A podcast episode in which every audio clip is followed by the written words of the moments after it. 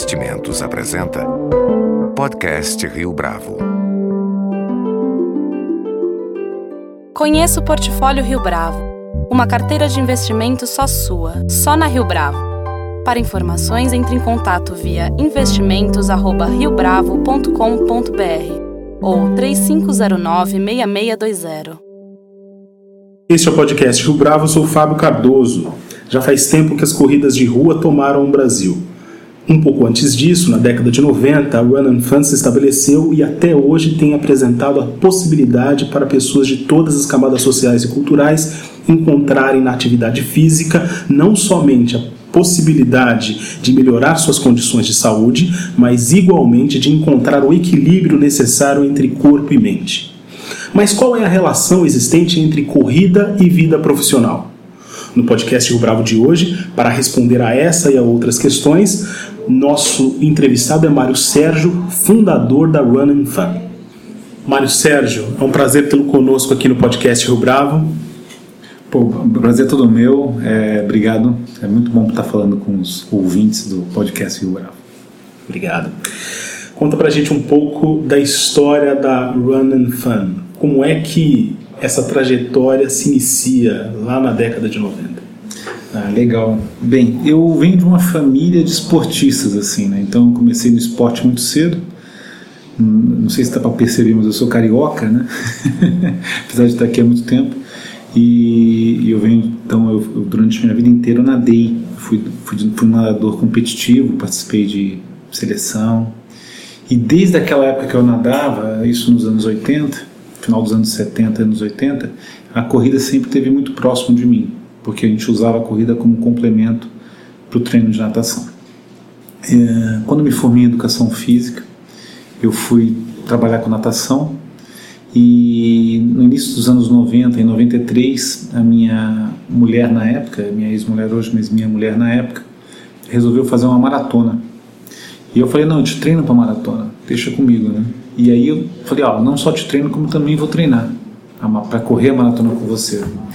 E foi aí que nasceu o embrião da Run Fan, né? Naquele momento dando treinamento para ela, ela começou a evoluir, aí ela foi, é, outras pessoas foram perguntando, ah, com quem que você treina? Treino com meu marido, eu quero treinar com ele também. Aí um foi falando para o outro, foi muito boca a boca, né? E aí foi o embrião da Run Fan há 24 anos atrás. Agora, na década de 90, a gente pode chamar assim de febre da corrida, ainda não tinha acontecido, pelo menos não no Brasil. Como é que você, como especialista no assunto, observa eh, essa transição? Qual é o fator decisivo que marca a transformação da corrida nessa atividade tão contagiante que é hoje? Olha, é, a gente historicamente no Brasil a gente divide o, o cenário da corrida em dois momentos, né? Nos anos 80, uma coisa nascendo através do teste de Cooper, né, final dos anos 70, começo dos anos 80, uma primeira onda da corrida que foi muito do Rio de Janeiro. No Rio tinha Maratona do Rio, Maratona Bradesco, é, Maratona Sul América. E depois um gap entre 80 e início dos anos 90, onde isso caiu, né, onde não tinha mais tanta, tanta participação. No início dos anos 90, aqui em São Paulo, uma associação chamada Corredores, Paulistas Reunidos, traduzindo como é, a sigla virou Corpore, né? A Corpore, ela começou a fazer eventos de corrida é, nos moldes do New York Road Runners Club, que é lá de Nova York, e que, como você falou, era já uma febre naquele momento lá fora. É, acho que este começo dessas provas mais organizadas, né? É, provas que eram feitas no Ibirapuera e que reuniam 500 pessoas e que para nós era assim lotado. 500 pessoas eram lotadas. É, eram bem organizadas, tinham, tinha segurança, tinha ambulância, tinha uma organização diferente do que até então tinha em São Paulo e no Brasil. Eu acho que esse foi o primeiro embrião, porque paralelamente a isso, os treinadores como eu e como alguns outros treinadores começaram a a trabalhar com esse público que ia para essas provas. Então acho que a Corpore tem um poder, tem um papel muito importante nesse, nesse, nessa renovação, vamos dizer, no nascimento desse, desse, dessa onda de corredores que atinge o seu ápice agora, né? nos anos 2000, 2000, depois de 2010 com um crescimento maior ainda, né? Mas acho que o pontapé inicial e a base sólida foi criada ali, porque provas bem organizadas para depois clientes que queriam correr essas provas e ter, uma, e ter treinamento adequado para isso. Então São Paulo começou a se tornar um celeiro desse tipo de trabalho. E quem era esse público na década de 90 e qual é esse público hoje? Houve uma mudança no perfil dessas pessoas? Sim, houve, houve um pouco sim. O que acontece é o seguinte, a corrida historicamente em São Paulo e no Brasil, ela, tirando lá os anos 80, como eu falei, lá no Rio de Janeiro, mas ela sempre foi para a classe C e D. Então, corrida no Brasil, até os anos 90, eram provas pessoal de classe C e D mesmo, a turma que a volta da penha, o pessoal ia lá correr, muitas vezes garçons, é, é, funcionários é, de fábrica, é, é, empregadas domésticas, era um público mais, mais humilde assim, que participava dessas provas e que até hoje participa também, né? E que normalmente eram os clientes campeões, sempre, né? Continua sendo a turma que corre melhor. É, mas a partir desse momento que a Copre organizou a coisa e começou a cobrar a inscrição para isso, uma inscrição um pouco mais cara do que era, é, começou a trazer um público da classe A e da classe B. Então, assim, esse movimento em São Paulo nasceu forte na classe A. Então, Abílio Diniz começou a ser um grande, um grande garoto propaganda desse movimento, Fernando Nabuco e outros profissionais da área do mercado financeiro ou grandes empresários começaram a correr maratona de Nova York como uma espécie de estilo de vida. E é aquele negócio, né? Começou a virar uma coisa aspiracional. Então a classe A começou a vir, presidentes de empresa, diretores, e aí foi cada vez entrando mais gente, e é, aí virou uma, uma pirâmide né, que começou a espalhar cada vez mais. Então, aquele, o colaborador lá do Abílio, lá, o, o estoquista, olhava o Abílio correr e falava: também quero correr. Né? O diretor, o gerente, o auxiliar. Quer dizer, começou a criar uma cadeia de pessoas que começaram a querer participar dessas provas, que foram cada vez melhorando mais, se tornando cada vez mais organizadas, se tornando cada vez mais caras também. Mas isso acabou sendo, o, acho que o pontapé inicial e, o, e a semente para o crescimento desse mercado que hoje atinge aí algumas cifras como 6 milhões de corredores no país. É possível relacionar os treinos, a demanda por melhor performance no contexto profissional? Falando já desse novo público. Sem dúvida nenhuma. Eu acho que o grande, o grande, o grande incentivo dado por esses, esses, esses personagens foi que eles sempre foram é, personagens a serem seguidos. Né? E na verdade, na prática, quando você tem um, um, quando você se cuida, passa a treinar e se cuidar, você acaba desenvolvendo melhor, você acaba trabalhando melhor. A sua produtividade aumenta, porque você é, você começa a ficar com mais energia para o teu dia a dia, você começa a ter um, uma, um equilíbrio melhor com o estresse, você começa a lidar com o estresse de maneira diferente, você começa a ter alguns fatores é, fisiológicos como endorfina, é, dopamina, noradrenalina que começa a trabalhar e te dá um prazer muito grande. Ou seja, na prática, o executivo, principalmente os executivos, os empresários de altos postos, começaram a ver que ao estar bem treinado, eles estavam desempenhando melhor a função deles, eles trabalhavam melhor. Né? E isso depois você tem vários estudos explicando o porquê disso, né? e falando até que a corrida deixa mais inteligente. Né? Saiu uma vez um, um, artigo sobre isso. Na verdade é que toda a questão é, de raciocínio né, é, também passa a ser desenvolvido através do, do teu condicionamento físico. Né? Então eu acho que isso foi o grande... uniu as duas coisas, né? o fato de, um, de uma atividade esportiva é, te deixar bem fisicamente e ao mesmo tempo te deixar preparado para produzir mais. Então isso foi a grande, acho que o grande, é, grande segredo do crescimento da corrida é, no Brasil. E essa produtividade tem a ver exatamente com a alta performance nos treinos, quer dizer, precisa ser um, um corredor de alto nível para alcançar essa produtividade melhor, por exemplo? Não, ainda bem que não. Né? O, você já alcança essa produtividade pelo fato de você estar se cuidando, pelo fato de você estar é, levando o teu, o teu corpo né, e tua parte cardiovascular a ser trabalhada de maneira adequada, mas nada tem a ver com, com a performance, né?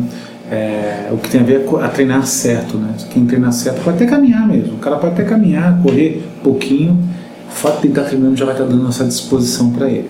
O que eu percebo, e aí é legal, é assim, fazendo uma correlação com a turma do, é, do trabalho, é que normalmente trabalhos competitivos, como o mercado financeiro, trazem e levam a praticantes competitivos. Então era muito, é muito engraçado até hoje você olhar quando você vai fazer, quando você vai dar treino para um grupo de banco, você percebe claramente que eles são mais competitivos mesmo. Então isso acaba sendo, vamos dizer, levado né, para os lados. Mas ah, os benefícios fisiológicos são atingidos independente do nível da pessoa.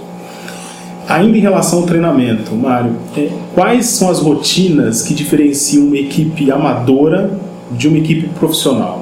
É, possível fotografar as diferenças? Sim. É, primeiro ponto é o seguinte: é que o profissional não tem o estresse do amador na questão do trabalho. então, o profissional tem uma carga de treino muito grande, né? então não, não é raro o profissional treinar dois períodos. Né? Então, eu, quando eu era um amador jovem, um amador novo, né? de 15, 16, 17, 18 anos, eu treinava dois períodos. Eu treinava como profissional. É, os corredores profissionais, você pega o Marilson, Vanderlei Cordeiro, na época que treinavam, eles vivem para aquilo. Então eles treinam de manhã, treinam à tarde, e nesse intervalo eles fazem musculação, eles fazem massagem, eles dormem, eles se alimentam. Né? Então a grande diferença do amador e do profissional, além de um volume de treino maior, é principalmente a ausência de um desgaste psicológico de trabalho. O profissional não tem que trabalhar, o trabalho dele é correr. Aquele é o trabalho que já dá um desgaste desgraçado para ele. Mas ele não tem que ficar se preocupando com outras coisas. E os amadores não. O amador cara tem que se preocupar com letreira, depois tem que se preocupar com as buchas todas, né? com é, pagamentos, com faturamentos por aí vai. Né? Isso é uma das grandes razões que faz com que é, tenha que o treinador que lida com amadores tenha, tenha que ter esse filtro e esse conhecimento e essa é, sensibilidade de entender isso, entendeu? Para não, não fazer com que uma atividade tão bacana se torne um fardo e algo que vai deixá-lo ainda mais frustrado. Mesmo quando os grupos são muito competitivos. Principalmente nesse caso. É difícil. É um trabalho. Uma vez eu fui entrevistado, se não me engano, acho que foi pela Veja. E aí perguntaram: Poxa, mas como é que você faz para os caras correr? Eu falo: Não, pergunta não é essa. Pergunta como é que eu faço para eles deixarem de correr. Porque correr eles são super pilhados para isso. O mais difícil é você falar para o cara: calma, né? Hoje não, hoje é mais leve, treino é mais leve. Olha, você já correu uma maratona, agora descansa. Eu acho que muitas vezes isso é muito mais difícil do que qualquer outra coisa. Né?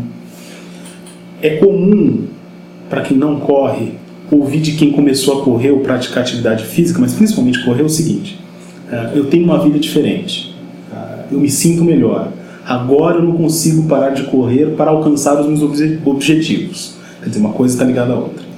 Na sua avaliação, Mário, não existe um perigo de se estimular demasiadamente equipes em torno da ideia de buscar sempre essa alta performance, falando principalmente no caso da corrida?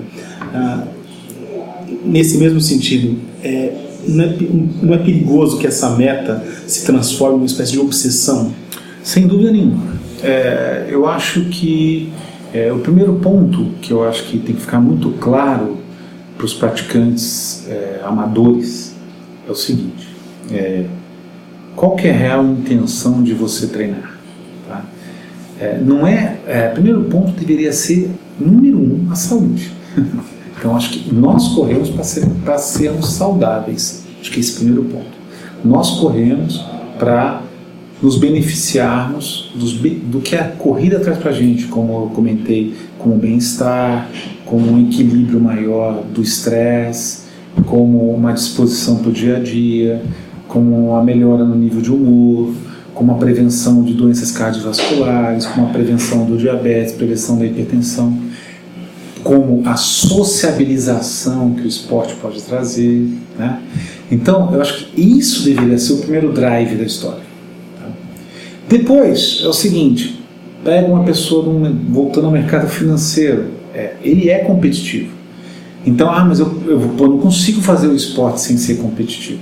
Bem, é, eu acho que aí a gente tem que entender o seguinte: não existe é, nenhum atleta é, no mundo que o tempo inteiro esteja competindo ao longo de anos. Ele vai competir, ele vai ter seus objetivos, vai ter suas, as suas metas e vai entrar num processo de descanso e vai se recuperar e vai começar de novo tudo para poder voltar a ter, os, a ter as performances dele. É uma espécie de ciclo. É um ciclo. Né? Esse amador também tem que entender isso. Agora, ele nunca pode se comparar com um atleta profissional ou um atleta competitivo de alto, de alto desempenho, porque esse atleta competitivo não tem a carga que ele tem no dia a dia. Então tem que saber dosar. O que a gente percebe muitas vezes é que essa obsessão por meta, ela no final das contas não acaba muito bem. Por quê? Porque pode ser que a pessoa durante 10 anos ela performe, tudo bem. Mas como é que está a vida dela? Como é que está a esposa? A esposa está gostando dessa brincadeira? Ou o marido está gostando? Está conseguindo dar tempo para filho? Uma vez eu, eu, gosto muito de ver, às vezes, os, alguns, alguns, algumas pessoas que eu conheci ao longo desses 24 anos de treinamento, que era, ah, eu faço Ironman. Pô, bacana, acho de caramba. Ah, mas eu faço dois, três Ironmans por ano. Peraí. Então tem algo de errado. Quantas horas você trabalha? 12. Quantas horas você treina? 5. Dá 17. Sobra 7. Como é que você faz? Ah, eu durmo 6. É outro. 40 minutos, 30 minutos para o teu filho. Então, assim, eu acho também que a gente tem que entender que o mundo é mais do que isso, né? Assim, você tem as caixinhas, né? Você tem a família, você tem o trabalho, você tem espiritualidade, você tem os amigos. Né? Então, eu sou totalmente contra a coisa do performance para performance o tempo todo. Eu acho que durante uma fase, beleza, mas eu acho que é muito importante, passado aquele, aquele ciclo, um descanso, sabe? É, dependendo das mudanças que a vida oferece para as pessoas, como mudança de emprego, como às vezes um, um, nascimento de um filho, ou mesmo uma separação, você tentar é, entender isso e equacionar a tua vida a isso. Mais ou menos eu brinco que é que nem nadar no mar, né? Quando a, quando a correnteza está contra, não adianta ficar se matando. Né? Você tem que encaixar um ritmo e, ir na boa. Não adianta você ficar querendo dar porrada que está contra a correnteza. Então, acho que é muito, é muito, é, é muito sensível isso. E é difícil, né? É difícil para nós treinadores, é difícil muitas vezes para os atletas amadores, porque também você se coloca no lugar dele, ele está muito pilhado pelo fato de estar tá melhorando, pelo benefício que ele está vendo naquilo, o corpo dele está mudando. Então ele fica muito animado em querer ter isso, né? Mas o fato é que eu acho, pelo menos para mim, é, atividade física é para minha vida toda. E eu quero poder fazer isso pela minha vida toda. Então eu quero poder correr até os 70 anos, se possível. Entendeu? Então para isso eu tenho que seguir e me respeitar um pouco. Os grupos de corrida nas empresas, eles muitas vezes correm o risco de favorecer mais aqueles que estão em uma determinada posição né, de comando do que os demais funcionários, por exemplo, os demais colaboradores? Eu acho que é o contrário. Eu acho que na verdade isso acaba sendo muito legal, porque quem vai correr melhor sempre é o pessoal mais de baixo. então o office boy vai correr melhor que o presidente na via da regra, muito difícil, mas via de regra é assim que vai funcionar. Então eu acho que esses grupos de corrida e de atividade física que, por exemplo, nós atuamos há 19 anos, é, eu acho que são, primeiro, é, muito bacanas pelo fato de trazer a prática de atividade física num país de 52% de sedentários. Né? São os últimos dados. Então a, a empresa está fazendo a sua parte social, que é estimular a prática de atividade física, né? num cenário que não está bom para o Brasil. Né? É, e dois, é altamente democrático. Então, é, a turma de baixo lá, vamos dizer assim, vai, no, eventualmente, vai estar tá sempre ganhando, vai estar tá sempre correndo e vai quebrar aquela, vai quebrar as camadas. Isso que é legal. Então, o, o presidente vai falar: Ô oh, meu, vem correr comigo aqui, que esse cara é bom, vem correr no meu time, vem correr na minha equipe, no revezamento, porque ele é o melhor corredor. Essa integração acontece. Eu acho que essa integração acaba sendo melhor. Como é que a Run and Fun trabalha o conceito de gamificação? Olha, a gente procura, até na questão do nome, né? Eu sempre procurei trazer muito a questão do fun junto, Porque como eu fui atleta a minha vida toda, é, na minha cabeça sempre foi meio é, antagônico eu dar treinamento para amadores, para profissionais que trabalham pra caramba, que tem família, que não sei o quê, e querer cobrar deles, deles apenas resultados. Né? Eu acho um pouco é, que a gente estava conversando. Eu não acho muito coerente isso. Você cobrar resultado de profissional, mas de amador, pô, o cara tá com três filhos, mulher, trabalho, pô, ainda vou cobrar resultado do cara. A gente tem que ser um pouco, né? Tem que saber, acho que dar uma filtrada nisso. Então a nossa gamificação sempre foi muito na questão de transformar os treinos em algo alegre, né? É, a gente criar ações que sejam ações de sociabilização, treinos diferentes, no Pico do Jaraguá, na Aldeia da Serra, no sul de Minas, na praia, para que quebre um pouco aquela rotina de sempre igual, né? E, e criar através de hoje, né, principalmente dos últimos desses anos para cá, a questão das mídias sociais poder ser um canal de contar histórias. Eu acho que a gente tem um dever aqui dentro de contar histórias, porque tem muita história legal para ser contada. Né? Então acho que a gamificação nossa é muito nessa linha, assim, sabe? A gente entrega troféu todo ano para os corredores de meia maratona e maratona, né? O pessoal fica esperando ansiosamente por isso, tudo. Mas eu acho que a, que a grande gamificação é ter treinadores motivados, animados, treinadores que têm um conhecimento teórico, têm um pós-graduação, mestrado, beleza, mas que sejam, acima de tudo, bons seres humanos que saibam motivar e entender cada um. Com a obesidade de um lado e o sedentarismo de outro, você acredita que ainda haja espaço a ser naturalmente preenchido pela prática esportiva no Brasil? Sem dúvida nenhuma, os números estão aí. 52% de sedentários e 52% de sobrepeso e obesidade. Será que é coincidência isso? É, não é. Né? Então, assim, é, o espaço é gigantesco. Estamos falando de mais de 100 milhões de pessoas que precisam e têm que se cuidar, têm que fazer atividade física. Eu acho assim que a corrida, apesar de ser algo que deveria ser natural, né? A gente, a corrida é a terceira coisa que a gente faz. A gente engatinha, anda e depois corre. Então, teoricamente, deveria ser natural. Só que, na verdade, é, isso foi se tornando cada vez menos natural, porque as, as gerações estão sendo criadas com pouca atividade física. Então é muito comum você ver adultos de 40, 50 anos com problemas de coordenação para correr. Você coloca alguns exercícios de coordenação, a pessoa não consegue fazer. O que, que é isso? É um baixo repertório motor na infância. Né? Então, eu acho que o que acontece com a corrida, e eu coloco a corrida, eu gosto sempre de colocar a caminhada junto, porque o caminhante de hoje pode ser o corredor de amanhã. Não precisa ser necessariamente o cara começar correndo.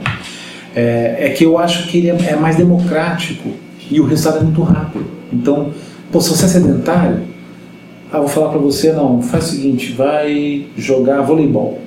Pô, o cara fala, cara, vou ter que arrumar uma quadra de voleibol, vou ter que arrumar um time, aliás, dois times, né, para poder jogar contra.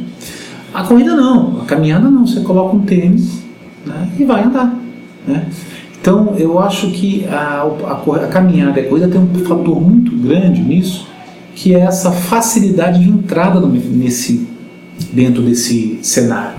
Então não é à toa que a Rede Globo, até hoje, né, tem as provas que ela patrocina, que ela divulga, como São Silvestre, Maratona de São Paulo, Meia Maratona do Rio, né, é, Volta da Pampulha porque é algo altamente é, democrático, né? Você fala com o povo inteiro. Você tem o garçom, você tem o presidente de empresa, você tem todo mundo correndo ali. E uma, e uma, e uma baixa barreira de entrada, né? Qual que é a barreira de entrada para um cara correr uma prova? Né? Ele compra um tênis, começa a caminhar lá no calçadão, dá um trotinho, daqui a pouco ele pode ir lá fazer 5 km, ele pode participar, né? A corrida tem essa coisa legal, né? que ela é diferente do futebol. Né? No futebol são 40 mil pessoas assistindo 22. Na corrida são 40 mil pessoas participando, né? 30 mil, 20 mil. Então isso é muito bacana. Isso é, eu acho que é, um, é, uma, é, um, é uma força que o esporte tem que é difícil ter outro esporte com essa força, né? de tanta participação ao mesmo tempo de todo mundo junto. Né? Então acho que isso é um, é um, dos fatores, além de emagrecer rápido, de rapidamente você ter resultado. Acho que tudo isso vai fazendo com que a corrida se torne sim um bom instrumento para a diminuição desses números que a gente percebe no Brasil. Olha, Sérgio, muito obrigado pela sua entrevista aqui no podcast Rio Bravo. Obrigado a você, é um prazer falar com, com vocês e conte comigo sempre. Com edição e produção de Leonardo Testa. Este foi mais um podcast Rio Bravo. Você pode comentar essa entrevista no SoundCloud, no iTunes ou no Facebook da Rio Bravo.